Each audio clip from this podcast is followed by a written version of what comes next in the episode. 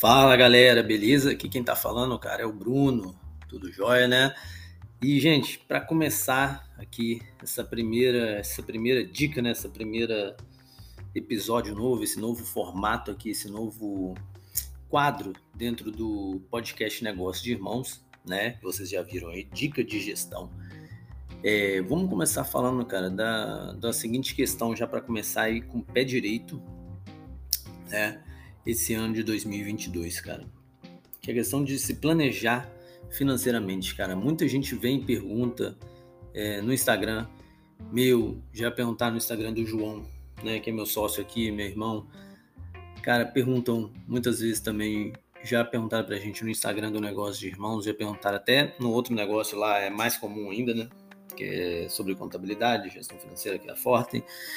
Mas, cara, muita gente vem e pergunta como é que faz para se planejar, para se controlar e tal. Bruno, eu sou meio perdido, cara, e fico meio aéreo com essas coisas, eu não consigo, eu fico nervoso, cara. A primeira coisa, velho, é fazer feijão com arroz bem feito.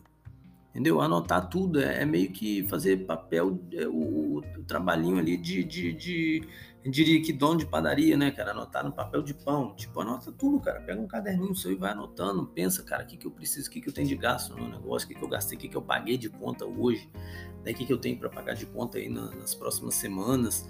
Cara, as minhas receitas, como, como, como, elas são, né? Tipo, eu sou um prestador de serviço, beleza, eu parcelo isso, eu, eu eu presto serviço, eu recebo 30 dias depois, 15 dias depois, cara.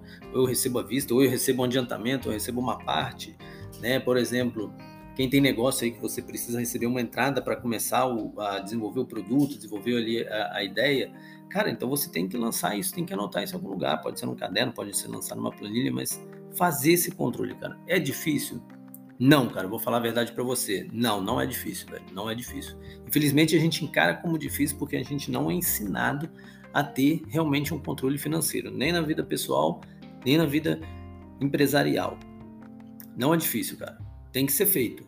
É chato. Agora, é chato, é chato. Aí eu não vou mentir para você não. Agora, falar para você que é difícil fazer o controle financeiro, velho, não é. Você precisa fazer.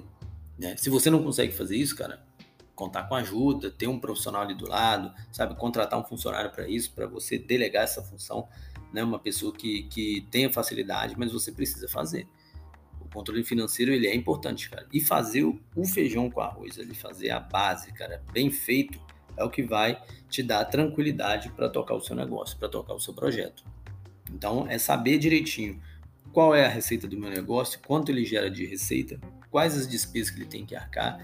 Dentro dessas despesas está o seu prolabore, o seu salário como empreendedor, porque você é o empreendedor, é o dono da ideia, é o dono do negócio, é o sócio, é o criador, o fundador, o CEO, do jeito que você quiser se autodenominar mas você é sim funcionário da empresa e você tem que ter assim o seu salário fixo ali, cara.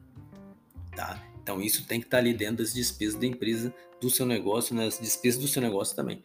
Beleza? Então essa é a dica que eu vou dar aqui, a primeira dica aí para já começar borbulhando a sua cabeça nesse ano de 2022. O arroz com feijão bem feito da gestão financeira é o que vai levar o seu negócio para frente, beleza? Receita e despesas categorizado direitinho, bonitinho ali, anotado, tudo certinho, vai te levar para o próximo nível. Bora para cima.